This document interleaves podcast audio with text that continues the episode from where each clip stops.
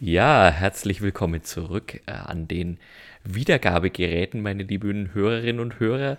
Und hier ist wieder die wundersame Wirtschaftswelt, der Podcast mit beschränkter Haftung. Und äh, für euch an dem Mikrofon natürlich wieder seine Lauchigkeit der Julian. Der Kapitän der Christoph. Ich finde das immer sehr erheiternd, wenn du sagst, an den Wiedernahmegeräten, das ähm, klingt irgendwie, da, da, fehlt noch, dass du sagst, ähm, über den Äther hören euch ja. sind euch zugeschaltet. Ja, so an den, äh, so richtig an den Transistorenradios. Transistorenradio, oh ja, sehr schön. Das würde mir gefallen. Alright. Weißt du aus deiner E-Technik-Hintergrund noch, was ein Transistor ist? Ich will, um dich jetzt gleich aus Glatteis zu führen. Ich müsste mal nachschauen, aber das war eines der dunkelsten an. Das Studium, unser Studium war nicht arm an dunklen Kapiteln für mich, aber Elektrotechnik war eines der dunkelsten Kapitel. Ein persönliches Waterloo. Ah, ja. Zum Glück Nochmal eins, eins, eins der verschiedenen persönlichen Waterloos. Aber lasst uns. oh deswegen haben wir ja auch keinen E-Technik-Podcast hier, sondern den äh, Podcast mit beschränkter Haftung, die wundersame Wirtschaftswelt für alle, die zum ersten Mal reinhören oder aufgrund der, der Pausen sagen, ich weiß schon gar nicht mehr, was die Jungs da die ganze Zeit erzählen. Wir möchten uns ja mit den Wirtschaftsthemen beschäftigen, mit den aktuellen, aberwitzigen und abenteuerlich skurrilen Themen.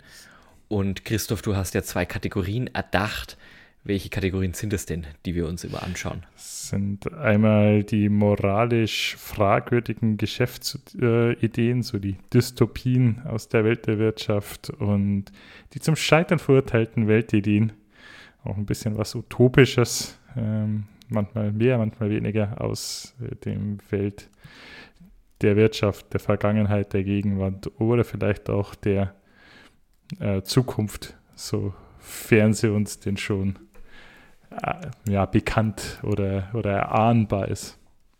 Wobei das mit dem Erahnen, also unsere geneigten Hörer wissen auch, das Erahnen der Zukunft, das ist bei uns ungleich verteilt. Da ist der Experte der Christoph, ich bin derjenige, der immer falsch liegt. Aber auch das, äh, es gehört zum Spiel. Ja, das, ich glaube, da haben wir uns ganz gut aufgeteilt. Du bist so der Chefhistoriker, der, äh, der wundersamen Wirtschaftswelt und ähm, ich sehe mich da eher so in der Lage, so wie so ähm, die, die alte Sinti- und Roma-Frau auf dem, auf dem, äh, auf der Kirmes an so einer Glaskugel oder mit Tarotkarten, dir die Zukunft und unser Wirtschaftsminister die Zukunft zu legen. Das ist so ungefähr das Rollenverständnis, das, das ich da habe. Das war jetzt übrigens gerade wieder ganz wunderbar. Äh, für mich Grund, dass wir doch demnächst auch ein, ein Videofeed haben für unseren Podcast. Ich hätte jetzt gern den Effekt bei der Hand aus dir, der rein optisch dem, was du gerade gezeichnet hast für ein Bild, ne, die, die, die, die Wahrsagerin, optisch ja überhaupt nicht entsprichst. Aber ich glaube, da kann OpenAI und so ein bisschen was zaubern. Das wäre jetzt natürlich großartig, wenn wir dieses Bildmaterial auch, auch in den Äther schicken könnten. Das wäre natürlich perfekt, ja. Aber das man muss ja noch Ziele haben. Ja. Warum hängen wir überhaupt an dem Thema, uns zu sehen? Es ist ja, und wir gerade über die Zukunft gesprochen haben, es ist unsere erste Aufnahme nach unserer umjubelten, fantastisch, frenetisch gefeierten äh, Live-Aufnahme. Oder habe nur ich das so in, in, in Erinnerung und du schaust da ganz anders drauf, Christoph?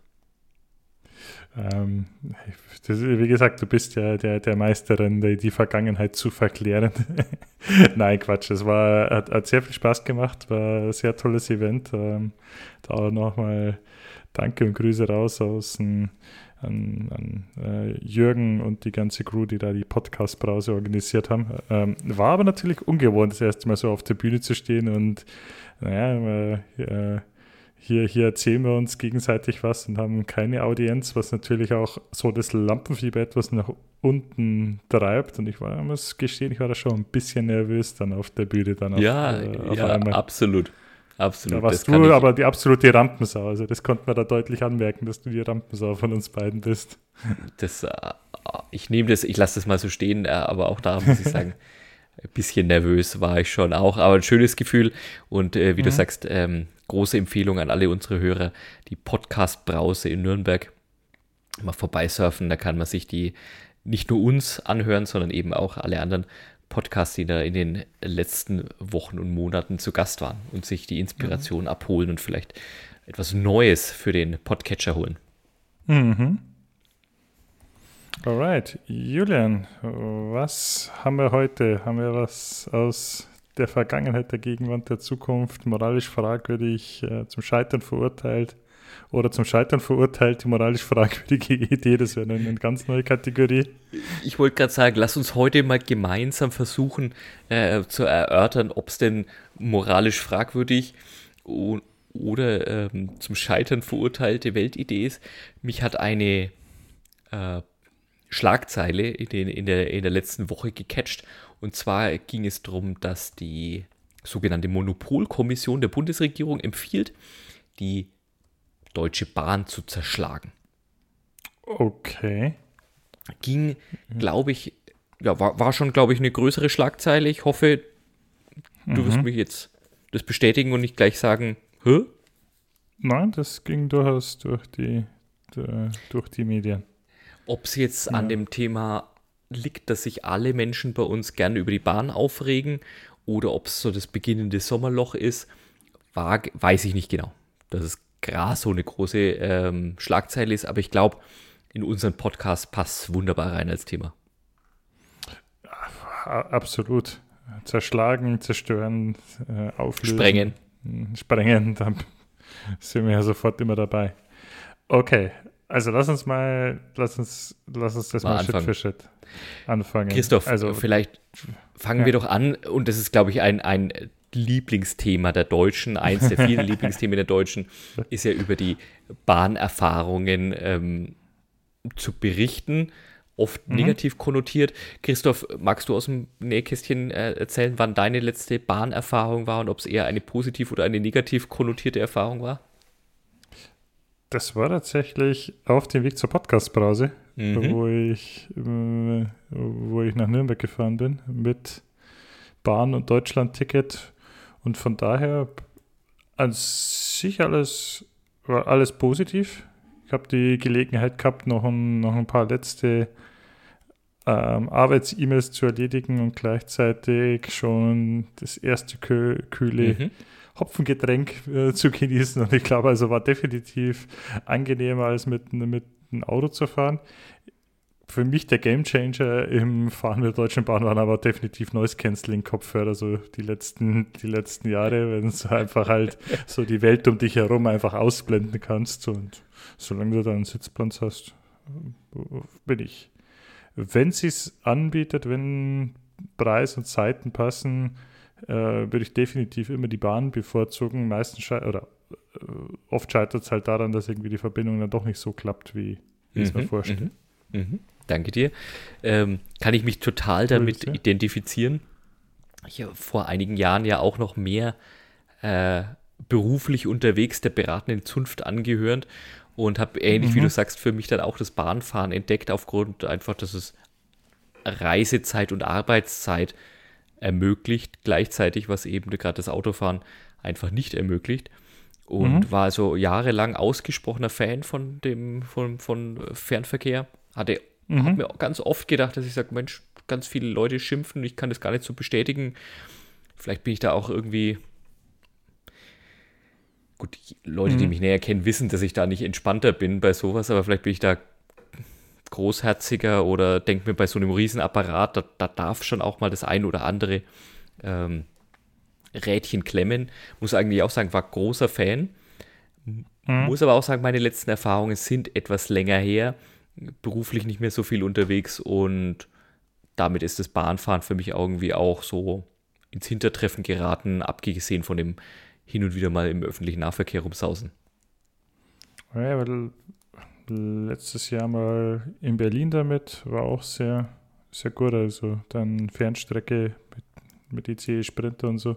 Ich habe aber tatsächlich die Theorie, dass die meisten, die sich am, also an, an sich ist es ja, wenn du mal überlegst, äh, du kannst eine Strecke halt ja, mit, mit se selber zurücklegen, in den Auto fährst, in dem du dich da konzentrieren musst, in dem du da selber ein Risiko eingehst, einen Unfall zu bauen oder ähm, ja, dich nichts nebenbei machen kannst. Ähm, zumindest wenn du das Unfallrisiko nicht ins Unermessliche treiben willst. Äh, und jetzt sehen wir mal, also Kosten und Preis, Ding mal außen vor. Jemand macht das für dich und du hockst dich da entspannt rein und äh, hast ja auch ganz gute Möglichkeiten, dann in der Zeit was anderes zu machen, äh, äh, dich verköstigen zu lassen, hast jetzt auch nicht so mehr Beinfreiheit als im Flieger und so. Das ist schon objektiv eigentlich immer das, das, das Beste. Äh, ich glaube, das meiste, was die, oder was die meisten daran stört, sind, glaube ich, ich glaube, so der typische Bahnkunde äh, oder, oder viel Bahnfahrer hält sich selber für den optimalen Kunden, aber alle anderen Bahnfahrer stören ihn eigentlich. Also ich glaube, das ist eher so das Zusammentreffen und, und so schon ein bisschen, dass da so das Konfliktpotenzial steigt, wenn dann einfach in so einer 100 Meter langen Aluröhre einfach äh, 200 Personen zusammenkommen ja. und, und die, die, die Menschendichte steigt. Ich glaube, das ist so der, der größte Triggerpunkt an der ganzen an der ganzen Sache. Bei mir persönlich glaube ich tatsächlich auch. Also das, darum schimpfen wir, glaube ich, auch so gerne über die Deutschen Bahn, weil sonst nicht gar nicht so sehr die 20 Minuten Verspätung stören, sondern die 20 Verstu Minuten Verspätung mit jemandem, mit dem Motzkos neben uns, den schreienden Kindern hinter uns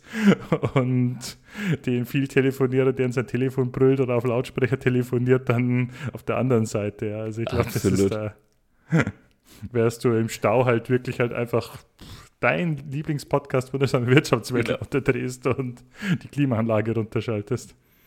Absolut.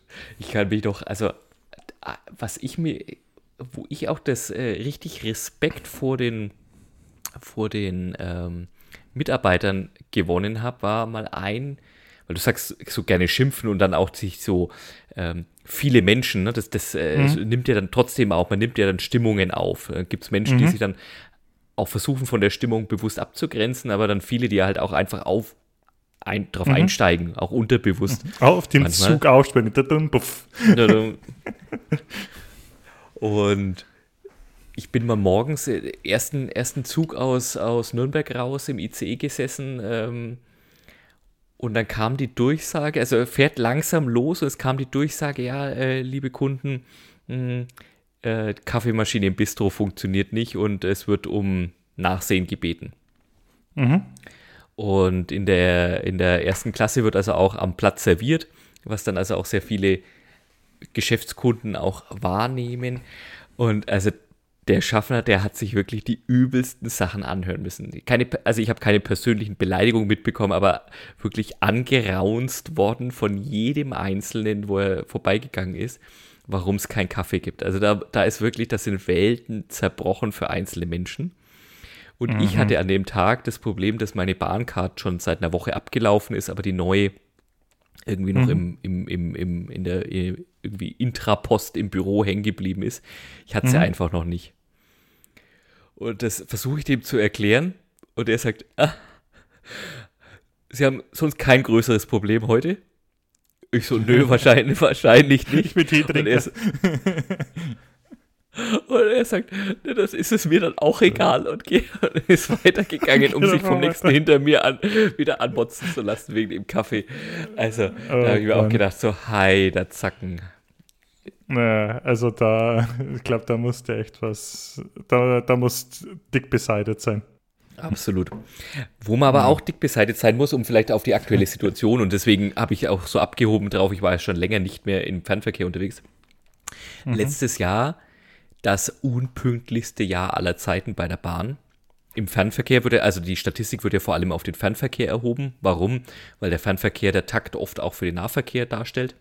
Mhm. Und die Pünktlichkeit im Fernverkehr wird immer gemessen und es wurden Verspätungen, es wird dann, glaube ich, so Verspätungskorridore auch immer gemessen. Also mhm. so Verspätung bis fünf Minuten, das zählt, wird überhaupt nicht erfasst. Das gilt dann als pünktlich, was mhm. auch schon mal was aussagt über uns. Und dann werden die Verspätungen, ne, die, die Verspätungsfenster und so weiter immer größer. Aber letztes Jahr im Durchschnitt nur zwei Drittel aller Fernverkehrszüge pünktlich. Mhm. Es war also noch nie, noch nie so schlechter Wert. Mhm. Für viele Menschen absolut, also Tiefpunkt, Bahn in desolatem Zustand. Ähm, mich da in der, unserer Recherche noch ein bisschen dazu gelesen. Baustellen, natürlich genauso Fachkräftemangel, Züge werden nicht richtig gewartet, auch das ist irgendwie hat mit Fachkräftemangel zu tun, aber eben auch, und damit wollen wir uns ja im, Fernver im, im, im Podcast be, be, beschäftigen, erst im Juni auch sehr, sehr, sehr schlechte Zahlen vorgelegt. Die Bahn ist ja als Aktiengesellschaft mhm. organisiert und gleichzeitig eine, insofern eine Besonderheit, als dass es seit 1994 privatisiert ist. Anteilseigner, Hauptaktionär ist der Bund und damit irgendwo ja. wir alle. Mhm. Ist dann natürlich blöd zu hören, wenn man sagt, hm, ähm, das Unternehmen ist mittlerweile mit 30 Milliarden Euro verschuldet. Also seit Alright. 1994 ist verstaatlicht worden, könnte man knapp 30 Jahre sagen. Also jeden, jedes Jahr ungefähr eine Milliarde an Schulden Milliarde. aufgehäuft. Hm, mhm. Okay. Und, und dann, wenn man so ein bisschen reinliest, liest man, dass eigentlich die, wenn wir so an Bahn denken, ne, dann haben wir ja Nahverkehr, Fernverkehr und Güterverkehr mhm. so auf der Schiene im Kopf. Du denkst dann Zug, St ja. Stimmt, machen sie alle. Nichts davon ist irgendwie profitabel. Okay. Nichts davon ist profitabel. Was tatsächlich noch in dem Gesamtkonzern dazugehört, ist DP Schenker. Ich weiß nicht, ob dir der Name was sagt. Ja, Logistikdienstleister. Logistikdienstleister. Nicht nur auf der Schiene unterwegs ist, sondern. Richtig, genau. An das, klassischen Feldern. Das scheint, das scheint noch äh, Geld zu bringen. Und was ich jetzt eben gelesen habe, 600 Einzelunternehmen unterhalb der DB Holding. Äh, ist das, weil sie dann überall Regionalgesellschaften haben oder weil sie die ja. einzelnen Bahnhöfe irgendwie einzelne GmbHs oder was sind? Also, oder? Genau, ne, es gibt so äh, Station und Service als, äh, als eigene Gesellschaft, das sind dann die, die die Bahnhöfe betreiben, dann verschiedene Netzgesellschaften, dann natürlich die, die, die Nahverkehre sind als eigene Gesellschaften unterteilt, aber eben auch sehr viel Auslandsgeschäft sind, ist im mhm. Ausland sehr viel zusammengekauft worden. Es gibt einzelne Luftfrachtsparten, die mhm. zur Bahn gehören. Hm, mhm. ne, und wo eben auch also tatsächlich die Bahn sich äh, als internationaler vor allem Logistikdienstleister, also da wird auch Logistik in Amerika betrieben, in China betrieben und so weiter. Ähm, mhm. Und da gibt es viele Kritiker, die eben auch genau das sagen, hey, da fließt Geld und auch Energiefokus rein. Das hat aber mit dem eigentlichen Kernmarkenversprechen und der Kernleistung gerade gar nichts mehr zu tun. Also 600, 600 Gesellschaften, ohne davon ähm, 400 äh, Offshore-Gesellschaften in irgendwelchen ähm, zwielichtigen Inselstaaten und Steuerparadiesen zu haben, kann definitiv nicht effizient sein. Aber es hat auch noch keiner gesagt, dass es nicht so ist. Also, dass da nicht die so. eine oder andere Offshore. Ich dachte, also, das, das du erwähnt. ich will jetzt nicht den. Wir, wir sind ja die großen Influencer unserer Zunft. Äh, mögliche. Hab ich, haben wir später noch ein paar Beispiele, liebe Hörer. Aber würde es mich wundern, wenn wir demnächst drüber lesen, dass äh, Spiegel, Süddeutsche oder sonst irgendjemand aufgedeckt hat, dass es da Offshore-Gesellschaften geht. Wer hat es zuerst gehört? Bei uns habt ihr das zuerst gehört. Äh, ich meine, wenn, wenn, wenn du überlegst, wer früher Verkehrsminister war, ohne ihn jetzt Namen nennen zu wollen, dann würde mich da gar nichts mehr wundern. ja, ja, ja. Ja, so schaut es gerade aus mit der Bahn, also notorisch unpünktlich. Man liest immer nur äh, gleichzeitig die Bedeutung natürlich extrem gewonnen. Äh, klimaneutrale Zukunft, mehr, es muss mehr Verkehr auf die Schiene verlagert werden. Mhm. Infrastruktur angeblich sehr marode. Die bis äh, in den nächsten vier Jahren soll 45 Milliarden Euro ins Streckennetz fließen. Mhm. Bahn hat es aber gleich genutzt zu sagen, naja, das reicht ja nicht. Sie würden die Summe gern verdoppeln. Mhm. Und in diesem Verdopplungsplan, also dann 90 Milliarden in vier Jahren, sind auch so Posten drin wie Sonstiges mal schnell für 9 Milliarden. Wo auch nicht so ganz klar ist. Sonstiges ja, ist immer gut. Sonstiges ist immer gut, 10% ist auch immer gut. Hm. Jetzt muss man wissen, oder äh, wenn man etwas darüber recherchiert, stellt man fest, dass die Bahn, und das sind ja dann öffentliche Mittel, die da zur Verfügung gestellt werden, also wenn die sagen 90 Milliarden hätten sie mhm. gern, dann ist es ja nicht so, dass sie sagen, dafür werden nochmal neue Aktien ausgegeben oder sonst irgendwas, sondern das sind ja dann wirklich Zuwendungen des Eigentümers, also des Bundes, aus Steuermitteln zur Verfügung gestellt. Kann man sagen, okay, wenn es um Netz und Infrastruktur geht, da, da haben, ja, das ist da haben wir was davon, da gibt es ein Interesse, allgemeines Interesse dran, dass die in Ordnung ist. Könnte man da nicht irgendwas von den, den, den 100 Milliarden vom, vom Bundeswehr-Sondervermögen oder Sonderbudget hernehmen und ein paar, paar Züge in Camouflage lackieren und da strategisch wichtige Bahnstrecken ausbauen oder ich weiß es nicht. Du bestimmt, äh, da moralisch fragwürdig. Ne? Aber äh, wieso nicht? Nachdem da jetzt ja die Beschaffung reformiert wird, wer weiß, wer weiß. Genau.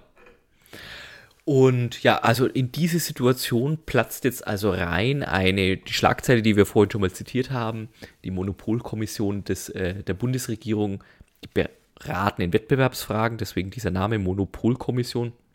Mhm. Und warum hat die sich mit der Bahn beschäftigt? Weil die Bahn wenn wir auf den deutschen Markt gucken, in einigen Bereichen tatsächlich noch ein Monopol hat. Mhm. Güterverkehr nicht mehr. Das sind, da gibt es Konkurrenten und die haben mittlerweile auch 55 Prozent des Güterverkehrmarktes hat nicht die Bahn. Okay. Ist aber damit immer noch der größte Player mit den 45 Prozent. Alright. Wenn wir uns den Personennahverkehr anschauen auf der Schiene, mhm. gibt es tatsächlich auch schon den Marktanteil der Nicht-Bahn liegt bei, also der Bahnkonkurrenten liegt bei 34 Prozent. Mhm. Hatte ich so nicht gewusst. Ich lebe aber auch nicht in einer Region, wo es also solche ähm, Nahverkehrskonkurrenten gibt, aber man sieht sie immer mal wieder in den Bahnhöfen so durchflitzen. Das ist bei uns anders. Also bei, bei, bei uns sind äh, Agilis und noch ein, dessen Namen ich jetzt mhm. vergessen. Alex ähm, ist eigentlich, also wenn's wenn ich jetzt am Bahnhof gehen würde und mir, ja, die Uhrzeit vielleicht nicht mehr, aber ich so einen willkürlichen Tag an, an den Bahnhof gehe und mir den Fahrplan Nahverkehr anschaue, dann würde ich jetzt da behaupten, ist jeder dritte Zug kein DB-Zug. Mhm, mh. Würde dann ja genau mit der Würde Statistik passen. Würde mhm. da genau reinpassen. Die, das große und fast, fast Monopol ist dann wirklich der Personennahverkehr. Da reden wir über 96 Prozent Marktanteil der, der, Deutschen Bahn. Hm, wie bitte? Du meintest, du hast Nahverkehr gesagt, du meintest. Entschuldigung, genau. Personennahverkehr war das, was wir gerade gesagt haben, 34 Prozent nicht Bahn, sondern Bahnwettbewerber. Personenfernverkehr auf der Schiene ist wirklich 96 Prozent Deutsche Bahn. Der Rest ist mhm. dann tatsächlich auch äh, äh, hier Flixbahn. Mhm. Aber damit verschwindend gering. Und das mhm. liegt zu einem großen Anteil daran, dass eben auch die Infrastruktur in der Hand der Bahn ist und dass immer wieder gemunkelt wird, dass dort eine marktbeherrschende Stellung oder zumindest ausgenutzt wird, dass im selben Haus die Möglichkeit für die Trassennutzung, für die Bahnhofsnutzung, für die Schienennutzung und eben im Fernverkehr dann doch zwar defizitär, aber doch ein großes Geschäft betrieben wird und der Wunsch besteht, da möglichst Konkurrenzen rauszuhalten, dass das also in Alright. dem Wettbewerb unvorteilhafter Art und Weise ausgenutzt wird. Okay, also im Prinzip äh, bis auf diese paar Flixbus, äh, Flix Zugstrecken hast du außer ICE, EC und so weiter. Äh, oder Keine IC wenig andere Alternativen, jetzt genau. Langstrecke zu fahren. Richtig. Alright, und jetzt wollen sie zerschlagen und oder empfehlen genau. zu zerschlagen und wo empfehlen sie das? Und hier dieses Zugteil wird abgetrennt. Wäre auch mal eine Idee, ne? so bergauf blöd, bergab kann man es mal machen. Ne, so jeder, jeder Waggon mhm. für sich irgendwie unterwegs. Nee, was also tatsächlich gemacht werden soll, ist genau an, diese, an dieser Grenze zwischen Infrastrukturbetrieb und tatsächlich Betrieb der Züge. Na, also mhm. Angebot, eine, eine Angebot eines, eines, eines äh, Zugverkehrs, das soll ausgetrennt werden. Der ganze Infrastrukturbereich, also Schiene, Bahnhöfe, sollte in eine, in eine Einheit sein die dann auch weiterhin in, in, also im, im Bundesbesitz sein sollte, um eben dem, dem Ganzen Rechnung zu tragen, dass das, dass das ein allgemeines Interesse ist, ein funktionierendes Schienennetz zu haben. Okay. Und diese Einheit sollte dann eben an die Bahn und an die alle anderen Dienstleister, die das machen wollen, eben die Strecken zur Verfügung stellen und der eigentliche Zugbetrieb und damit natürlich auch Vertrieb von Tickets, Angebot eines funktionierenden Fahrplans, eines attraktiven Fahrplans. Du hast es vorhin ja auch gesagt, das hält dich davon ab, wenn die Verbindungen nicht passen. Also dieses Angebot eines und Betrieb eines, eines, eines Zugverkehrs, das soll in einer anderen Einheit organisiert sein, die dort wirklich dann auch die Infrastruktur und Schienennutzung einkaufen muss, so wie es eben auch die, du hast ja vorhin schon mal einige Anbieter genannt, die das genauso einkaufen müssen, diese Leistung auf der Infrastrukturschiene unterwegs zu sein. Das soll Alright. den Wettbewerb der Bahn, soll der Bahn, also der Bahn AG, Wettbewerb machen und durch den Wettbewerb, und dann sind wir wieder bei den segensreichen, äh, segensreichen Ideen der Marktwirtschaft, dadurch soll Wettbewerb entstehen und Wettbewerb soll es für alle günstiger machen, qualitativ hochwertiger, effizienter, die besten Lösungen sollen miteinander konkurrieren können. Verstehe, verstehe verstehe. Jetzt aber nur eine Nachfrage. Also, das ist, ich meine, heute sind es ja auch schon zwei unterschiedliche Gesellschaften. Was würde das bedeuten, das Zerschlagen? Also noch eine, eine komplette Entkopplung. Ähm, Richtig. Also soll raus wirklich aus desselben, raus aus demselben Dach, also personell, Richtig. finanziell. Klingt erstmal merkwürdig, weil man sagt, es sollen alles dadurch schlanker werden, obwohl man ja sagt, es sind dann am Ende zwei voneinander mhm. unabhängige Unternehmen, die dann ja auch Verschiedenes dann auch plötzlich doppelt brauchen, wenn man jetzt so mal an administrative und Supportprozesse denkt. Aber das ist tatsächlich die Idee am Ende. Es gibt Schienenbetrieb und es gibt äh, Zugbetrieb und es ist eben nicht mehr unter einem gemeinsamen Holding und nicht mehr unter einer gemeinsamen äh, Konzernspitze vereint.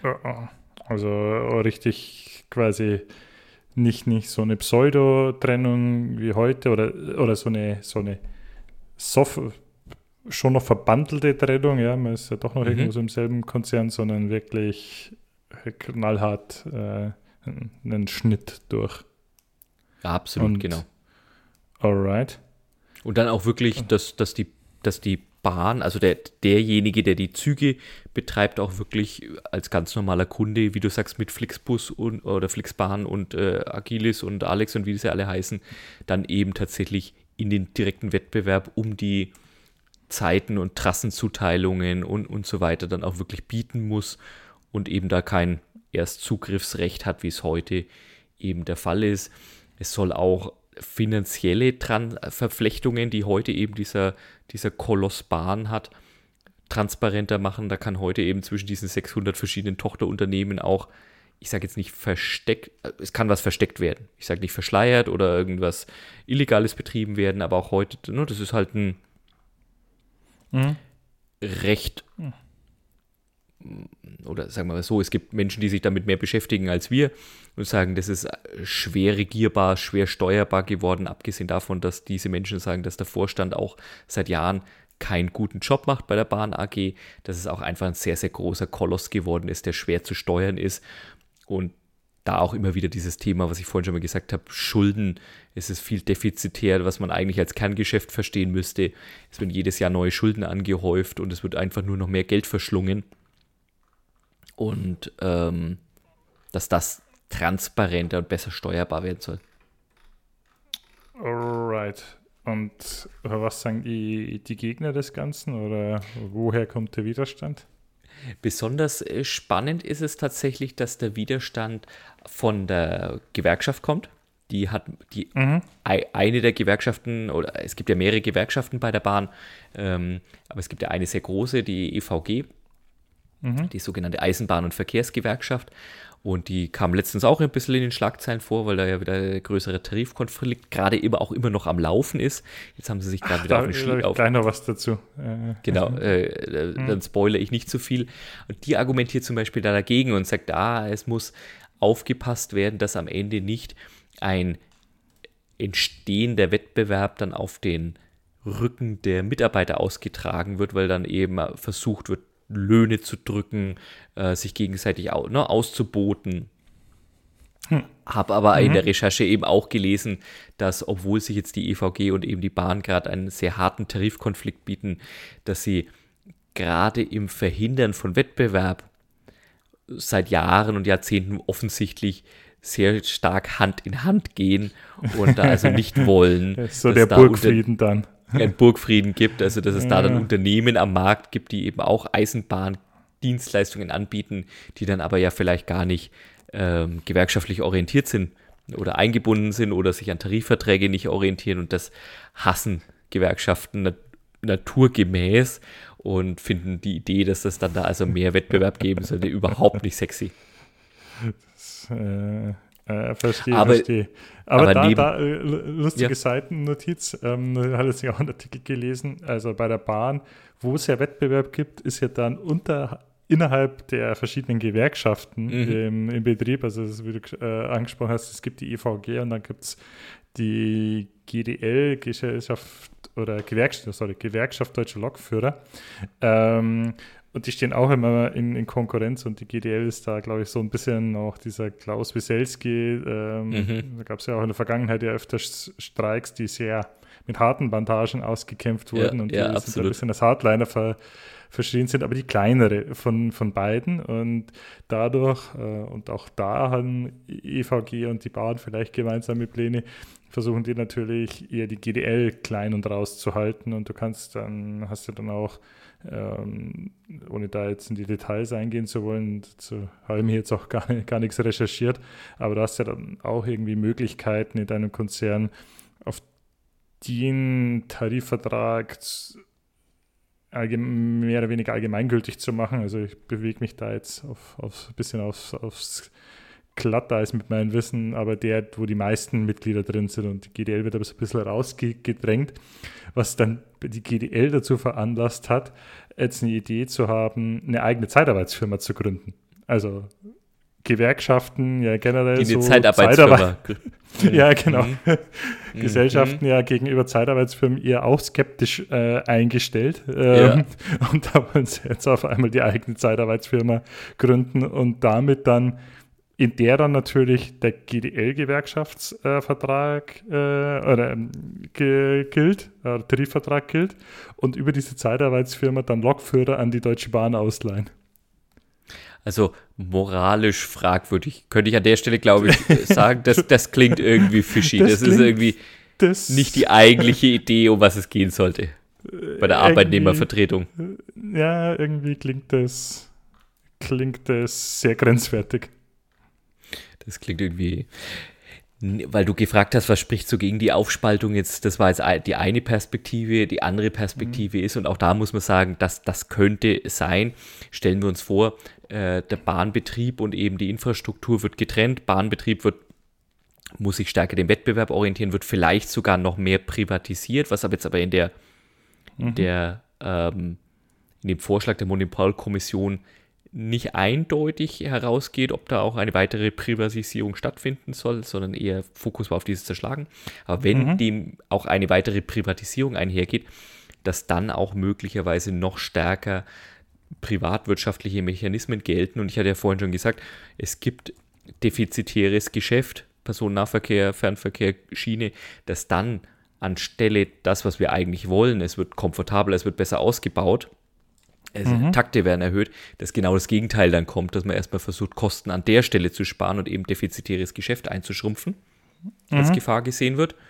Mhm. Glaube ich, nicht von der Hand zu weisen. Und, mhm. und das ist auch ein Punkt, den wir, glaube ich, beide auch aus, aus, aus der beruflichen Vita kennen.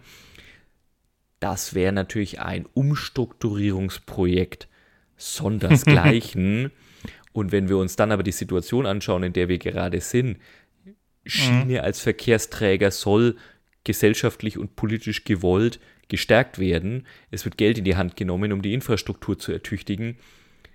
Eine solche Umorganisation, das würde möglicherweise den Gesamtkonstrukt auf Jahre lähmen und viel von dem, was wir eigentlich jetzt gerade brauchen, dem Thema Infrastrukturertüchtigung, ähm, Verschlankungen, Effizienzen heben, möglicherweise auf Jahre verzögern.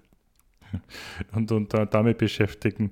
Da, dazu eine, eine ähm, Orakelfrage an, an, dich. Ich war mal in einem ähm, Unternehmen, da hat jemand den Spruch ge, gebracht, ähm, der gemeint hat, wenn wir uns wir, wir könnten uns so mit uns selber beschäftigen. Wir würden, glaube ich, erst in drei Jahren merken, wenn wir heute keine Kunden mehr, also wenn uns heute alle Kunden verlassen würden, würden wir das in drei Jahren merken.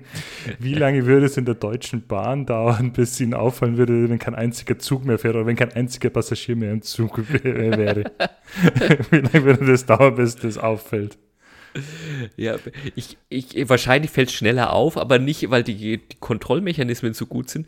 So, es gibt ja auch so äh, pro Bahn, Gast, äh, also es gibt ja auch so, so Interessenvertretungen der, der Bahnkunden. Mhm. Ich bin mir ziemlich sicher, dass die so nach spätestens einer Woche so wütende Proteste organisieren würden, Montagsdemos und so weiter. Da, da, da, da wären so die Anti-Corona-Maßnahmen-Demos wahrscheinlich ein Witz dagegen, was dann da abgehen würde vor den, vor den äh, entsprechenden äh, Zentralen und äh, dem Ministerium in Berlin.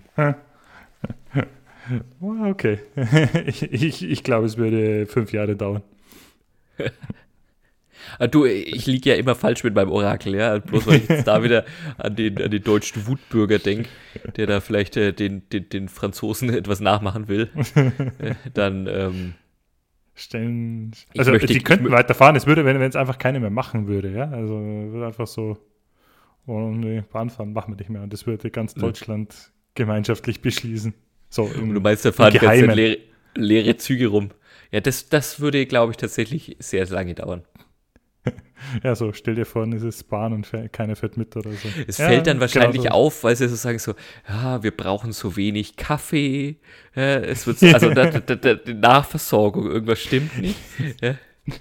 Ich glaube, alle Schaffner würden auch dicht halten. ja, klar. Sagen, das hatte keiner drin. Ich, ich glaube, so zwischendrin so ein paar leere Züge, das wäre hm. willkommene Erholung und vielleicht auch die ein oder andere verdiente Erholung für den einen oder anderen. Wenn man sagt, so komm, jetzt lege ich mal die Füße hoch und äh, in vier Stunden muss ich dann halt äh, raus aus dem, aus dem Zug. Schau mal ein bisschen Deutschland an. Schau mal ein bisschen aus dem Fenster trinken den ganzen Kaffee, spülen, spülen doch die, die Bordtoilette weg. ja. Ah, das wäre mal ein ja, aber das Experiment. Ist, das ist die Idee äh, hinter der Zerschlagung der Deutschen Bahn. Also jetzt mal, jetzt so, so ja, das haben wir ja vorhin gesagt, Utopien, welches vielleicht utopisches Zukunftsbild stellt sich da die, die, die Wettbewerbskommission vor? Wollen wir das vielleicht mal so versuchen zu erschließen. Also ich habe jetzt verstanden, sie wollen es zerschlagen, aber so das Problem, das sie sehen, ist, sind diese 69, äh, 96 Prozent Marktanteil im Fernverkehr. Mhm. Das ist gar nicht, also in ihnen geht es gar nicht darum, ob jetzt die Bahn profitabel ist oder gar nicht darum, ob die Bahn einen guten Service bietet, sondern ihnen geht es um das Monopol. Habe ich das richtig genau, verstanden? Genau, genau, es geht ihnen um das Monopol, aber schon mit, genau mit dem Hintergrund, dass wir, und ich glaube, das gilt nach wie vor als, als Standard in, in Theorie und Wirtschaftspraxis, Monopole neigen dazu, Ineffizienzen zu ziehen. Ineffizienzen im Sinne von, es wird nicht so effizient und günstig gearbeitet, wie man arbeiten könnte, mhm. weil der Kunde nicht anderes, ein anderes Mittel oder in dem Fall ein anderes Verkehrsmittel, mhm. ja, aber keinen Wettbewerber wählen kann mhm. und damit ja mit Füßen abstimmen kann und damit quasi der Kampf um die beste Lösung, um den besten Kundenservice nicht stattfindet. Alright. Das sage ich jetzt aber als Anwalt des Teufels schon auch noch. Ähm, es wird auch selten weniger Gewinn gemacht, außer in Monopolen. Also das sollte ja dann, also die, die Kausalkette zu sagen, naja, weil Monopol deswegen nicht profitabel auf der Kostenseite und auf die Ineffizienzen gebe ich dir recht ähm, oder den, den Wettbewerbshütern, äh, aber die auf der Einnahmenseite, naja, würde ich jetzt behaupten, wenn es ein Monopol wäre, sollte man doch sollte es mehr Möglichkeiten besser ausschauen. Ja, zweifellos sollte es besser ausschauen. Und jetzt, um bei diesem Zukunftsbild zu bleiben, also so ein Idealbild wäre, du, du gehst da an den Bahnhof deines, äh, deiner Stadt und hast dann zukünftig, jetzt nehmen wir an, ja, äh, gehst in den Nürnberger Bahnhof und hast dann zukünftig, um nach Hamburg zu fahren, die Wahl zwischen äh, einem ICE und dann vielleicht noch zwei anderen Anbietern, die die Strecke so einen anderen Tag, an anderen Uhrzeiten, mit anderen Preisen, mit anderen Zügen, anderen Service äh, anbieten. Das ist so das Szenario, das Sie sich da vorstellen. Ja, genau, engerer Takt. Ich weiß nicht, ob es dann ich, schnellere Verbindungen wird es irgendwann kaum noch geben können. Ich glaube, da arbeiten wir irgendwie gegen die Physik und gegen die Möglichkeit, dass sich mhm. nur Züge schlecht überholen können, wenn es nur um eine Spur geht. Aber mhm. günstiger, äh, bessere Taktung, besserer Kundenservice in den Zügen, vor allem Pünktlichkeit wird ja immer wieder auch, ne, das war unser Eingangsargument. Mhm. Bahn so unpünktlich wie schon lange nicht mehr. Und ich muss jetzt sagen, ich bin noch nie viel, viel beruflich geflogen, aber da, also pünktlich war ich da auch selten, ehrlicherweise. Aber mhm. Pünktlichkeit, und es ist ja vielleicht auch für uns, es wird, wird, uns Deutschen ja gerne auch nachgesagt, als es, dass uns Pünktlichkeit sehr, sehr wichtig ist. Aber dass eben auch das als Qualitätskriterium wieder stärker in den Vordergrund rückt, was mhm. ja im Bahnverkehr auch immer dann wichtig ist, wenn wir sagen, wir brauchen Anschlüsse, ne? wir brauchen Taktung. Brauchst, ja. ne, Taktung, du kommst an. Also ähm, das will ich jetzt gar nicht ins Lächerliche ziehen, dass Pünktlichkeit da wichtig ist, dass eben auch darauf geachtet wird, dass halt einfach die einerseits eben aus Kundennutzen und auf der anderen Seite, weil dann vielleicht auch die Infrastruktur noch enger ausgelastet wird und versetzt dich mhm. in die Rolle des derer, die die, die die, Strecken verwalten, wenn die wissen, der Kunde A, Deutsche Bahn hat die Trasse um ne, 10.15 Uhr gebucht und um 10.17 mhm. Uhr muss aber halt der nächste durchrauschen.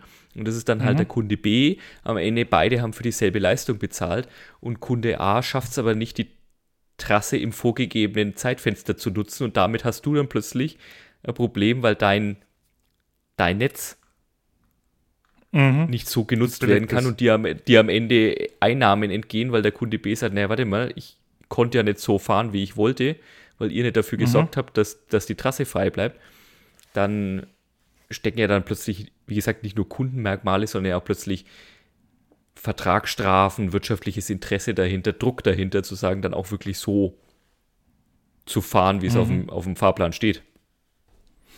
Verstehe, verstehe. Ja.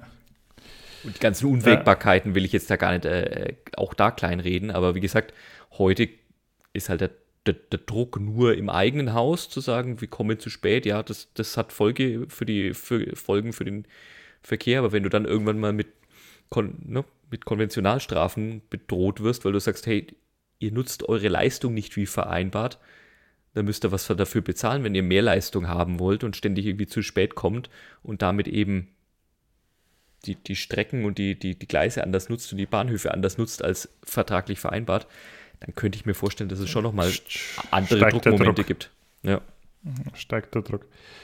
Was ich mir jetzt bei den ganzen Fragen, jetzt meine, äh, wir sind ja nicht die, die einzigen auf der Welt mit einem, äh, mhm. mit einem Schienenverkehr. Ähm, Gibt es irgendwo auf oder, oder wie es in, in anderen Ländern? Gibt es auch irgendwo Referenzen, wo man sagen muss, da kann man sich vielleicht was äh, abschauen, da ist die Welt schon so, wie man sie bei uns gerne, bei uns gerne hätte und ein kleiner Sternchen her realistisch auch äh, erreichen kann. Ja, ja. Also ich habe ich habe über, äh, tatsächlich auch drüber nachgedacht. Ich dachte, ich krieg's aber leider nicht mehr zusammen, Christoph, dass in mhm. einem der, äh, in, in, in Fernost, ich bin mir aber nicht sicher, ob es Südkorea oder in Japan ist, wohl so auch so ein ein, ein, ein Bahn Mekka im Sinne der Pünktlichkeit sein soll. Und also Mekka der Pünktlichkeit ist natürlich Japan, ja. Ne, und ähm, aber ich wusste eben nicht mehr ganz genau, ob das eben Stereotyp ist oder ob es dann tatsächlich im Bahnverkehr auch wirklich so ist. Ähm, mhm. Und umgekehrt habe ich äh, wohl mehrfach auch schon gelesen, und es scheint auch so, so Stereotyp zu sein, dass wohl in England der, Stra der, der, der Schienenverkehr so ganz fürchterlich organisiert sein soll. Und wenn ich das mhm. richtig gelesen habe, wohl auch aufgrund der Privatisierung irgendwann vor x zehn Jahren, ähm, dass also Briten, Briten immer wieder nach Deutschland kommen und sagen, ach, ist es schön hier, die kommen ja halbwegs pünktlich, die Züge, und wir Deutschen völlig austicken und sagen, da ist ja überhaupt nichts pünktlich. Also das ist, ich meine, also Japan ist da tatsächlich ja das, äh, das Nonplusultra, was Pünktlichkeit angeht, aber äh, gut, da sage ich gleich noch was dazu. Aber ich habe es auch ein bisschen recherchiert im europäischen Ausland, also da, wo wirklich ähm, ultra konsequent äh, privatisiert wurde, ist tatsächlich Großbritannien und da scheint gar mhm. nichts mehr irgendwie so zusammen zu, äh, zu passen. Äh, ich weiß nicht, wie es dort genau im Fernverkehr ist, wie viele Anbieter du da dort hast. So, was ich jetzt mir, habe jetzt auch keine persönlichen Erfahrungen, aber so was ich mir vorstellen kann, ist da schon mehr Konkurrenz ist. In den anderen Ländern, also in, ähm, in, in, in Frankreich ist es nach wie vor äh, SNCF nicht privatisiert, auch das Netz nicht privatisiert. Mhm, mhm. ähm, sind auch in unterschiedlichen Au Gesellschaften aufgetrennt, also ähnlich, glaube ich, wie, wie bei uns. Aber da ist es ja nicht so, dass du in Paris ähm, äh, im Bahnhof steigst und dann, wenn du nach Lyon fährst, wirst, äh, mehrere Fernverkehrsanbieter hast. Ich, was du halt, glaube ich, immer so findest, ist ja, dass du aus den europäischen Nachbarländern dann so in diesen internationalen mhm, ja. Verbindungen ja dann irgendwie so die, die verschiedenen Anbieter hast, die dann das, äh, die dann dieselbe Strecke vielleicht anbieten. Und in Spanien, die sind noch auch nicht privatisiert und da haben sie es ja sehr stark hinbekommen. Also ich weiß nicht, ob du in Spanien mal Fernverzug gefahren, Fernverkehr gefahren bist. Das ist richtig komfortabel, haben okay. aber dort, glaube ich, auch den Vorteil, dass sie halt dediziertes Netz für den Fernverkehr haben. Aha. Mhm. Und haben auch noch nicht ja. so, äh, äh, haben, haben Bahnverkehr oder Schienennetz, glaube ich, auch nicht so richtig privatisiert und die, die Schweizer, die Schweizer auch nicht. Mhm. Also irgendwie so, so, so das Referenzprojekt, wo man sagen kann, Ah ja, super Idee, weil schau mal bei denen, die haben das so gemacht und dann klappt das, was wir auch gern machen, ja, in irgendwelchen Sozialversicherungssystemen dann in andere Länder zu schauen oder bei Aktienrente und so. Das fehlt mir da jetzt ein Stück weit. Ähm, ja, ja, ich, mhm. Ich, ich, weiß, was du meinst. Ich habe sogar gelesen in dem Zusammenhang, Neuseeland, ne?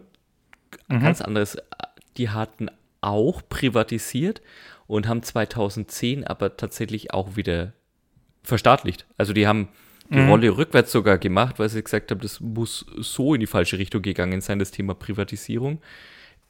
Klammer auf, mhm. Monopolkommission hat nicht Privatisierung, sondern okay. erstmal nur Z Zerschlagung empfohlen, mhm. aber es gilt, gibt, geht eben zu befürchten, dass das mit einer weiteren Privatisierung einhergeht. Aber in Neuseeland, wie gesagt, muss es also so in die falsche Richtung gelaufen sein, dass dann irgendwann die Regierung beschlossen hat, das rückabzuwickeln und äh, das Ganze wieder zu verstaatlichen. Was okay. auch erstmal, also das eine ein sehr großer Schritt mhm. ist und das andere mindestens genauso ein großer Schritt ist. Ja, und dazu kommt ja auch, also was du ja gesagt hast, nicht privatisieren, sowas wie Netz, glaube ich, das musst du zentral und als Infrastruktur bereitstellen, weil ansonsten du einfach die marktwirtschaftlichen und die kurzfristigen Interessen da dem entgegenspringen, was du vielleicht langfristig willst oder dass du auch Strecken anbieten willst, die eine möglichst breite, äh, breite Abdeckung haben. Ähm, Japan, was ich noch gelesen habe, also ich habe es nicht genau zusammengebracht, wie es, wie es so aufgeteilt ist, ähm, aber da wurde mal privatisiert und dann sind halt auch sehr viele unrentable Stecken einfach stillgelegt worden oder mhm. fahrt in mhm. irgendeiner mhm. Bummelbahn.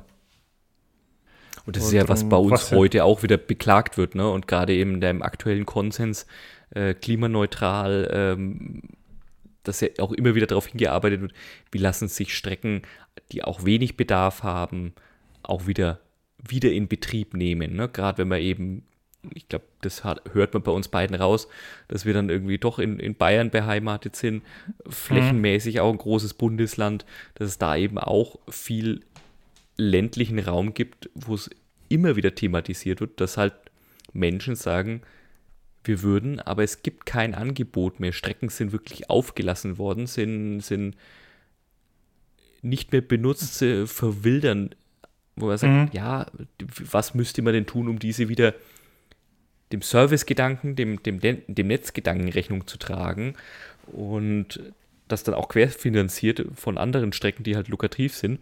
Aber wie du, mhm. wie du richtig sagst, die Befürchtung ist eher, dass das Angebot noch mehr eingeschränkt wird, was wir eigentlich, wie gesagt, in der mhm. gerade aktuellen Debatte eigentlich überhaupt nicht wollen. Mhm. Ein, eine Korrektur doch noch, Frankreich tatsächlich auch Schienennetz abgetrennt, aber halt auch unter ein, also auch getrennt von der SNCF, aber der Eigentümer ist auch ein Staatsunternehmen natürlich. Mhm. Äh, vielleicht haben wir dann doch da irgendwie so einen Präzedenzfall, geht aber dann doch nicht damit einher, jetzt mehr Wettbewerb ja. zu haben, aber ich glaube, dass da schon noch mehr Bahn gefahren wird. Was mir noch eingefallen ist, äh, eine kleine Analogie, äh, auch Japan angesprochen hast. Und ich glaube, in, in Japan, also äh, A, haben sie halt ein separates Schienennetz tatsächlich für den Fernverkehr, was das Ganze natürlich easier zu handeln macht äh, für den Fernverkehr, wie wenn du halt dir das mit dem, äh, mit dem Güter- und dem Nahverkehr teilen musst. Ja, äh, mhm, mhm, ja. Wenn du nur auf einer Rennstrecke fährst, kannst du auch schneller fahren, wie wenn du auf der Autobahn LKWs und einen Fiat Panda überholen musst. Danke, dass du es äh, für mich auch nochmal erklärt hast. Danke. äh, was halt in Japan brutal auf, auffällt, ist immer halt so dieser schon, schon fast krankhafte Drang zum Perfektionismus und mhm, äh, mhm. so dieses, dieses, die, diese Mentalität, das halt wirklich perfekt alles machen zu wollen, also alle die Zeiten anzuhalten, aber auch halt vom Verkehr oder vom, vom Service, dass das halt alles funktioniert. Also wo der äh, vermutlich halt einfach, also das ist jetzt meine These, äh, während es bei uns halt dann schon so, naja, hm, hat sich daran gewöhnt, zwei der drei Toiletten funktionieren nicht und mhm, mhm. die Kaffeemaschine und die Mikrowelle sind halt jetzt kaputt und es gibt halt jetzt kein äh, kein Kaffee und kein Currywurst, so in der Richtung. Und dann, das hat man sich irgendwie so dran gewöhnt. Das ist so, äh, während halt in Japan das einfach ein, ein Unding und eigentlich so innerhalb des Konzerns und innerhalb der Gesellschaft, so auch innerhalb der Belegschaft, glaube ich, unakzeptabel ist. Also das mhm, so, mhm. Und jetzt komme ich zum Vergleich, das ist dann eher so hier so, ja, die haben halt so ein Sternig Küchen-Mindset, wenn du es jetzt vom, vom Restaurant sagst. Und das andere ist halt irgendwie so die Imbissbude, die halt äh, mit dem ranzigen Fett halt trotzdem noch die Pommes kocht, weil Mai ist ja nichts anderes da oder so. Und da, da habe ich gedacht, vielleicht wäre es auch eine, eine, eine Qualitätsoffensive, sowas ähnlich. Kennst du Hell's Kitchen von Gordon, wo dieser Gordon Ramsay in, ja. in irgendwelchen Restaurants in so einer TV-Serie auf tritt und dann erst einmal alle rund macht, was das hier für ein Scheiß Sauberkeit ist und so und wie das, das heißt, alles doch jetzt Service. Das, das, auf, ich weiß nicht, wer da prädestiniert dafür wäre, aber das in, in, auf Bahnlevel an, anzubieten mit den Fernsehern und auch noch die, die 30 Milliarden vielleicht irgendwo zu reduzieren. Das heißt, Hell's das heißt, Train oder keine Ahnung. Äh, so, hm. so, so eine Truppe äh, äh, japanischer äh, Bahnmanager wird hier einge eingeflogen und dann drehen sie den Laden hier mal auf links. Ja, so, so, so, so, so, so, so, so, so, so, einen, so einen kleinen japanischen Manager-Typ in Anzug und Krawatte und der dann aber so komplett, komplett austickt oder so vor. Das ist so total höflich und Ding immer und, und vor allem verbeugend und dann auf einmal irgendwie völlig aus, austickt oder so. Das stelle ich mir unterhaltsam also, vor großartige Idee. Ich bin mir sicher, ähm, gerade wenn man das da ein, ein Fernsehformat draus macht, Einschaltquoten mhm. gehen durch die Decke. Ich bin mir sicher, dass sich da dann die Leute delektieren würden, ähm, die das, was sie alle selber schon erlebt haben bei der Bahn, dann da eben vorgeführt und dann eben zerlegt zu bekommen. Großartige Idee. Großartige Idee. Ja, was meinst du? Äh, vielleicht Netflix-Serie. Um, um Fa Fa Fazit zu ziehen. Ähm, Zerschlagung Deutscher Bahn, beziehungsweise äh, lass es uns nicht bei der Zerschlagung belassen, sondern eher äh, Verbesserung der Deutschen Bahn, ganz egal welchen Ansatz man wählt. Reden wir über Weltidee, zum Scheitern verurteilte Weltidee. Moralisch fragwürdig jetzt wahrscheinlich nicht so, aber äh, wie, wie, würdest du äh, ähm, orakeln? Welche Chancen bestehen da, dass wir zu Lebzeiten da deutliche Verbesserungen sehen?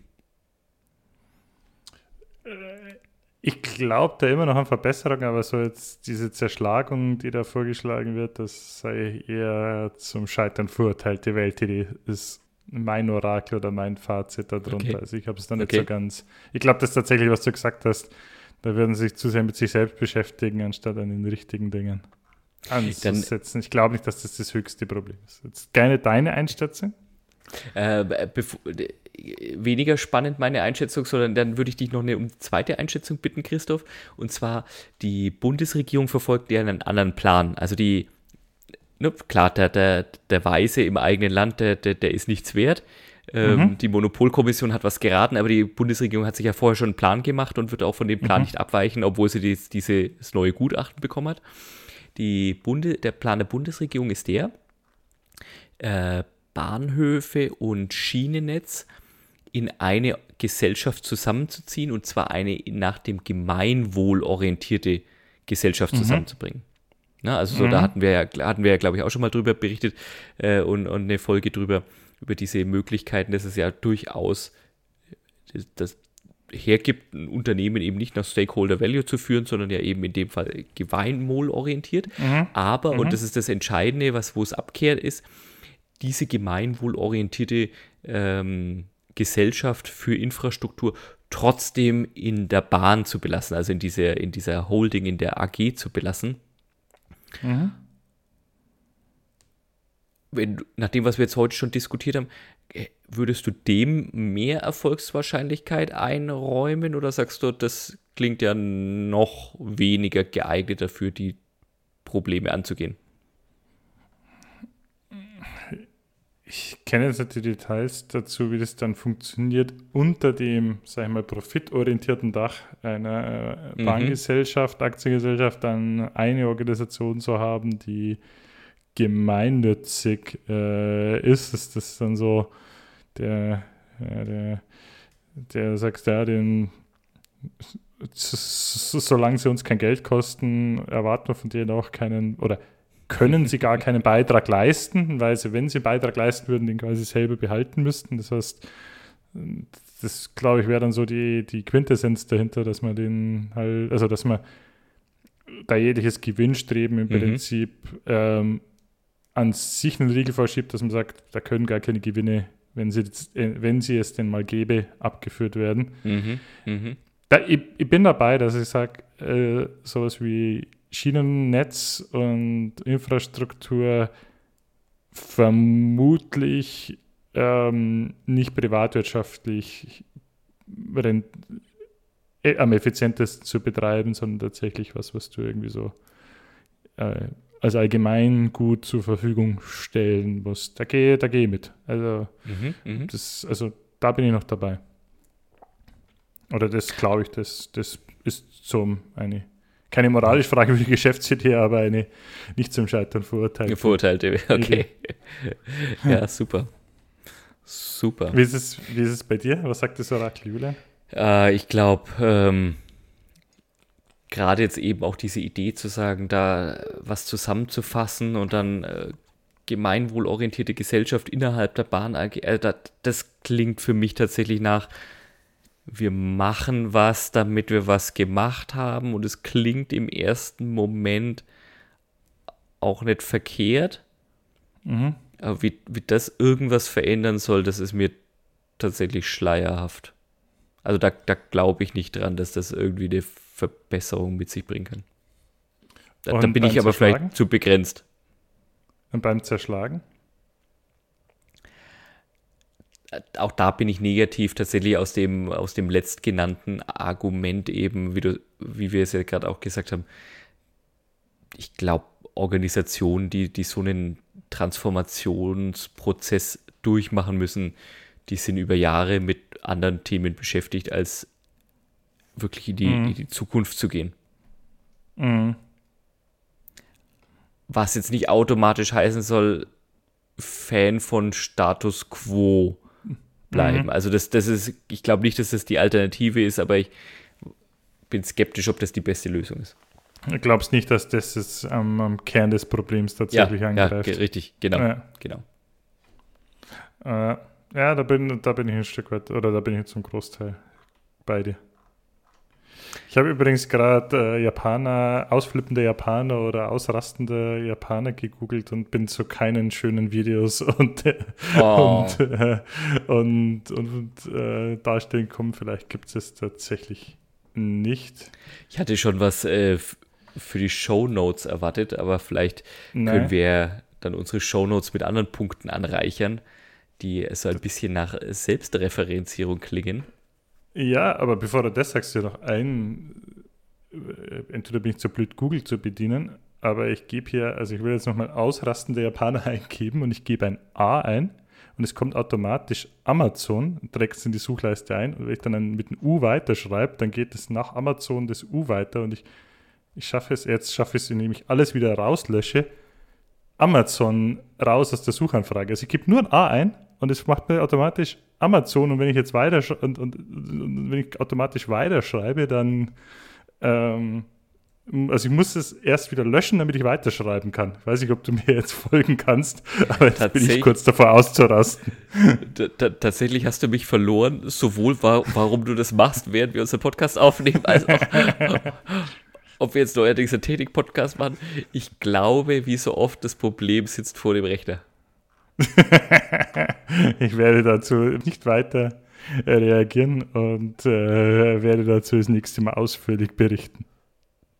Da, da, darum bitte ich. Alright. Okay, aber ich habe dich unterbrochen, sorry. Selbstreferenzierung, mein Lieber, ähm, um unsere Shownotes anzureichern. Ich, wir hatten uns da drei Stichwörter gemacht, die uns teilweise an die Anfänge unserer Podcast-Karriere äh, ähm, okay. führen. Und mhm. wir haben ja in unserer ersten Folge, wenn du dich noch daran erinnerst, ein, ein, ein wirklich schönes Thema, und zwar Nahrungsmittel aus Insekten beleuchtet gehabt. Eine nicht zum Scheitern verurteilte Weltidee. Eine absolut, wie wir jetzt gleich äh, zeigen können, nicht zum Scheitern verurteilte Weltidee, äh, wird mir doch heute justament eine Werbung und da will ich nicht wissen, welcher Algorithmus das gemacht hat. Also das, ich kann mir nicht, außer dem Thema, das wir schon mal im Podcast drüber gesprochen haben, und der Algorithmus möglicherweise gesehen hat, dass im Kalender der Blocker steht, mit Christoph Podcast aufnehmen, mhm. warum mir Hundefutterwerbung angezeigt wird. Ich weiß es einfach nicht. Nichts könnte Man weiter muss dazu sagen, sein. du hast keinen Hund und hab, du hast jetzt auch keinen Hundefutterfetisch. Es gibt wirklich wenig Sachen, die mich noch weniger interessieren als Hundefutter. Es ist also, wir, wir reden da wirklich über die, die Bottom Five of, of my uh, Interest Zone. Mhm. Aber diese Werbung hat mich interessiert, weil sie damit geworben hat, dass es eine auf Insektenprotein basierende Hundenahrung ist.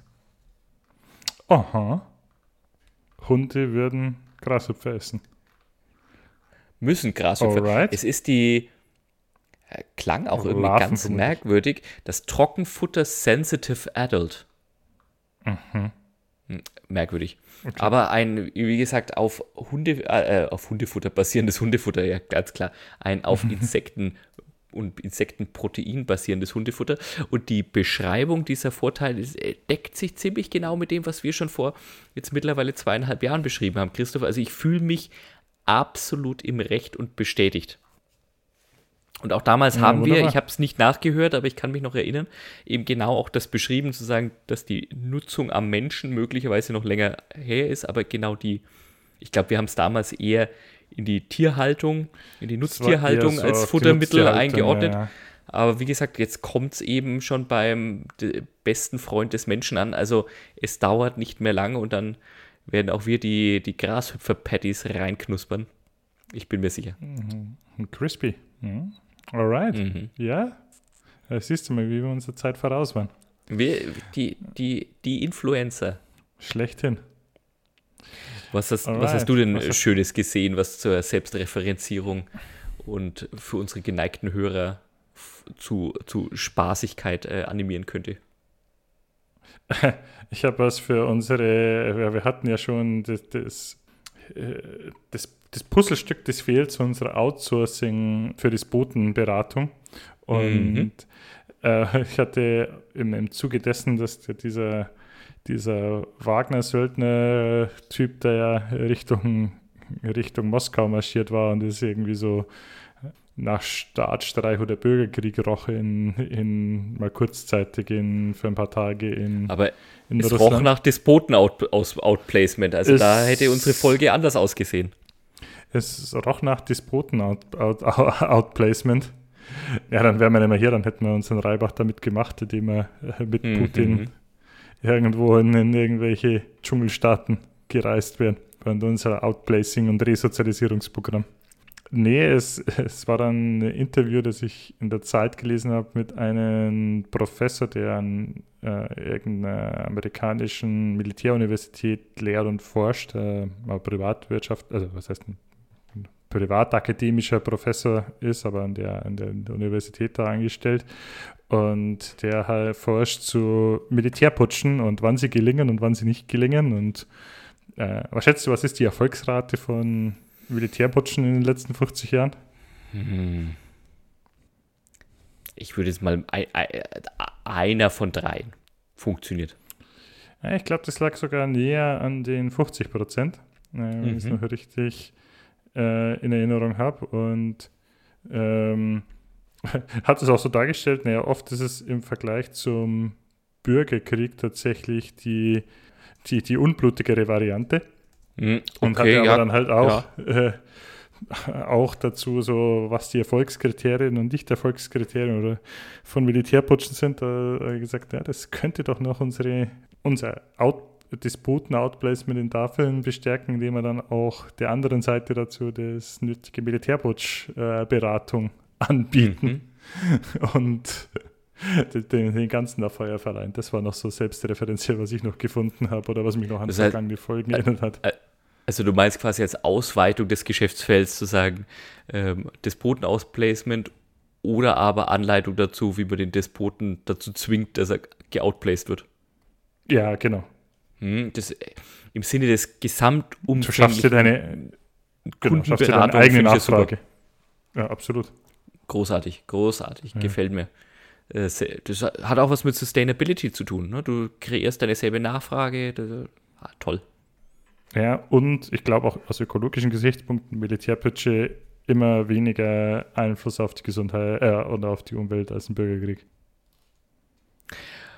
Ich bin, ich bin begeistert. Du bist bin, sprachlos. Bin, bin, bin, bin sprachlos, bin begeistert.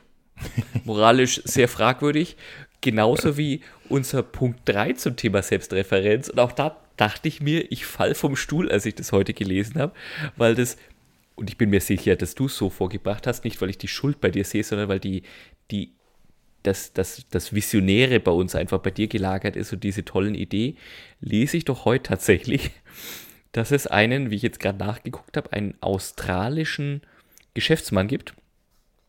Ich schaue mal noch schnell nach, auf welchen Namen der, der gute Mann, äh, völlig egal, reiche ich nach. Der will was entdecken und zwar hat er sich die Frage gestellt, welche Rekorde sind im Sport wohl möglich, wenn alle Athleten leistungssteigernde Medikamente einnehmen.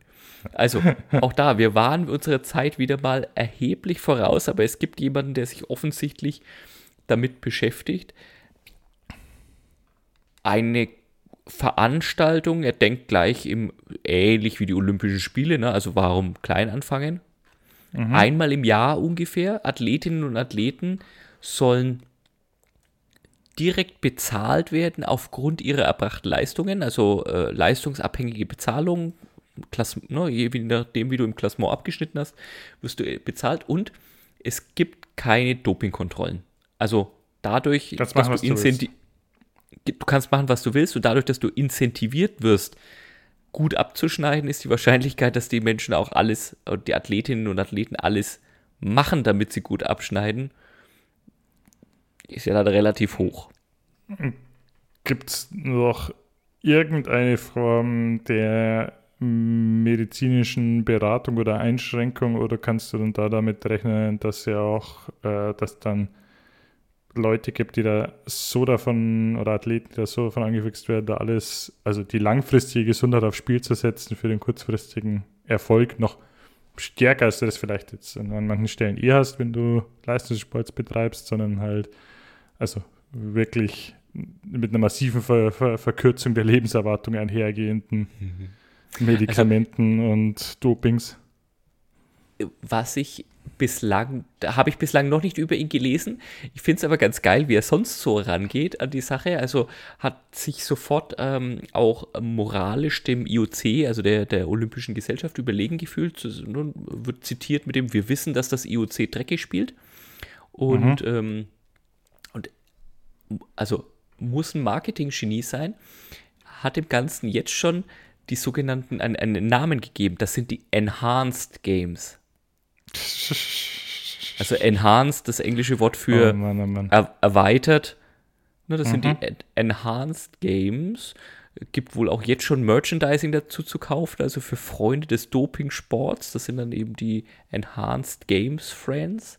Und es soll also tatsächlich im Dezember 2024 schon, also wir, wir können bald live davon berichten, eine Veranstaltung stattfindet, zumindest in den äh, Wettkämpfen oder in den, in den, in den, in den Bereichen äh, Leichtathletik, Schwimmen, Gewichtheben, Turnen und Kampfsport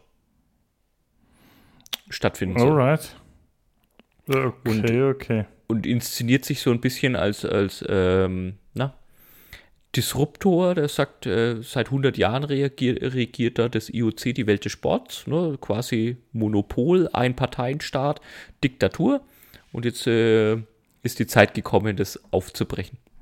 Da bin ich ja noch dabei. Also bei, das ist ein hehres Ziel, da so ein bisschen das Monopol eines aus Noblen eigentlich gegründeten mhm. Clubs wie den IOC, das jetzt nur noch ein Schatten dessen ist, was sie in der Gründungskarte haben, ähm, zu, zu beseitigen ähm, oder da den Wettbewerb zu machen.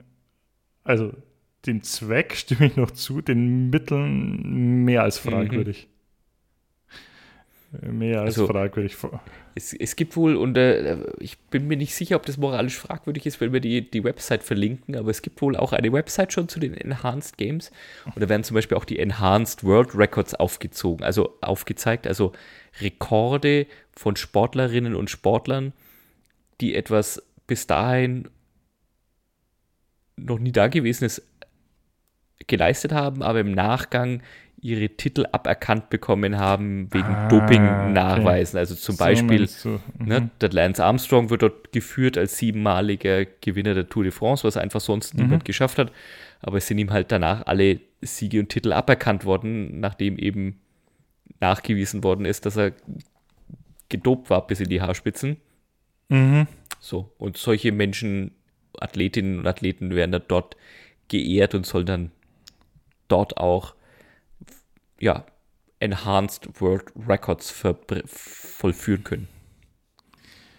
Alright. Und, und hat er hat er aber, also ich, ich behaupte jetzt mal, sämtliche Saudi- oder arabischen Bestrebungen an, an Sportswashing liegen, haben bisher schon mehr Superstars angezogen. Hat er schon irgendwelche Kandidaten wirklich auch Leistungssportler, die da mitwachen wollen? Weil das ist ja, hm. also das stelle ich mir halt schwierig vor. Da, da, da sagst du dann offen, äh, also gut, kannst du vielleicht machen, wenn du jetzt irgendwo zum lebenslang gesperrt wirst, aber der ist ja dein Name dann trotzdem oft wichtig und oft sagst du ja, also behauptest ja weiter, äh, behaupten ja viele Athleten weiter die Unschuld, wenn sie irgendwo des Dopings, des vermeintlichen Dopings überführt wurden. Das ist, also gibt es da Leute schon auch wirklich, die vielleicht in die Nähe von nicht enhanced Weltrekorden kommen könnten, äh, die sagen, oh ja, genau, da mache ich, da ich mit. Es ist, Hast du ähm, nicht gelesen, oder? So, so, so, so genau noch nicht. Ich bin aber äh, bei das, was ich gelesen habe, auf die weiteren Quellen gekommen. Und eine dieser Quellen wird, und das ist vielleicht dann äh, fürs nächste Mal zu lesen, mhm. ähm, eine, eine Website, eine, ein Blog aus dem Schwimmsport, der eben mhm. überschrieben ist mit dem Punkt, ähm, dass die Enhanced Games zumindest von einigen Schwimmern durchaus Support bekommen. Also oh, es scheint, es scheint ähm, Sportlerinnen und Sportler zu geben, die mit dem Gedanken äh, liebäugeln. Alright. Das habe ich tatsächlich aber auch im Kontext, weiß nicht, ob es bei den Olympischen Spielen war oder so, aber im Kontext Schwimmen ist mir das, glaube ich, schon mal unter die, die Nase gekommen, dass da tatsächlich ein paar, oder äh, mir aber kam es so vor, überraschend viele Athleten sagen, naja, so, ich bin in dem Land, also habe ich per se keine Chance auf die Weltspitze, weil mhm. dort hast du nur Chancen, wenn du in den, den, den Ländern trainierst und in den und den Verbänden bist. Sternchen dran, weil man eben unterstellt, dass dort mit, äh, mit den Dopingkontrollen oder Einstellungen zum Doping anders umgegangen wird und viele sich da momentan schon einer fairen Wettbewerb, eines fairen Wettbewerbs be, beraubt sehen. Die eine Konsequenz ist natürlich zu sagen, ja, das müsste man weltweit einheitlich und konsequent machen. Vielleicht sagen dann noch eine, oh, das wirst du nie ganz schaffen, also warum nicht gleich volle Möhre. Mhm, mhm. Ja, ja, und äh, okay. tatsächlich, ich bin jetzt auf, auf der Website, ich, ich glaube, ich werde es dir doch verlinken in die Show Notes, weil es einfach zu, zu sehr nach Satire ausschaut. Aber genau das da, das ist so der erste Satz, der mir ins Auge gefallen ist. Sie sagen, ähm, We believe that science makes humanity and sports better and fairer. Also tatsächlich auch das IOC und, und oder generell Menschen, die, die gegen, also ich will jetzt, also Menschen, die Doping mhm. ablehnen, werden hier auch tatsächlich als äh, Wissenschafts- und Fortschrittsfeinde gebrandmarkt. Spannend, oder? Okay. Spannend. Ich, ich finde es immer, ich meine, ich finde es ja per se immer, also darum haben wir auch diesen Podcast interessant, wie man so ziemlich alles aus verschiedenen Blickwinkeln argumentieren kann. Von daher spannend, ja, tatsächlich. Wie gesagt, das, was mir an den doch am meisten durch den Kopf geht, äh, sind so die, die gesundheitlichen Folgen für Athleten. Also sowas würde ich dann immer fast trotzdem weiter versuchen einzu, einzuschränken. Aber gut, verlink mal. Ich, gut, äh, gut, dass wir ein Wirtschaftspodcast sind und kein ähm, Gesundheitspodcast äh, sind an der Stelle. Und, äh, und natürlich ein, nichts Legensferner. Und einer der, wenn wir was können, dann ist es das Selbstreferenzierungsgame. Deswegen äh, wollte ich uns das äh, und euch das nicht vorenthalten.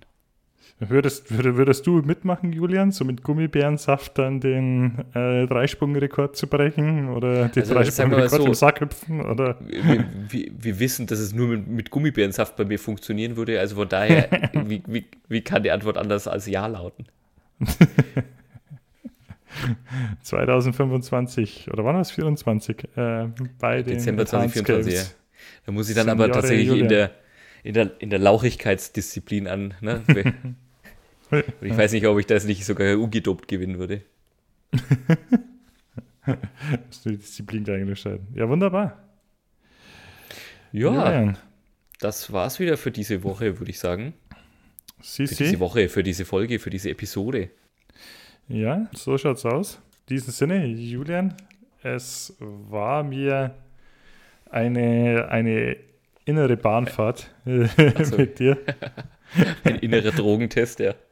Nein, kein innerer Drogentest, ein innerer Bahnfahrt in einen pünktlichen, hochge und voll klimatisierten Hochgeschwindigkeitszug. Und die Kaffeemaschine hat auch funktioniert. Ich äh, hoffe eher, dass der Kühlschrank im Bordbistro funktioniert und ausreichend bestückt war. Aber das setze ich jetzt auch mal voraus. Ja, sehr gut. Da, dann, meine, äh, mein lieber Christoph, äh, ich kann das nur zurückgeben, das Kompliment. Das ist wahrscheinlich wahr, ich bin mir nicht sicher, aber ähm, kann ich nur zurückgeben. Eine große Freude.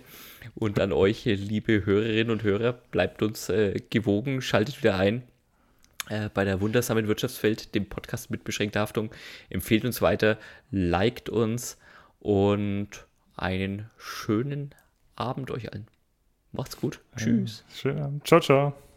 Ciao.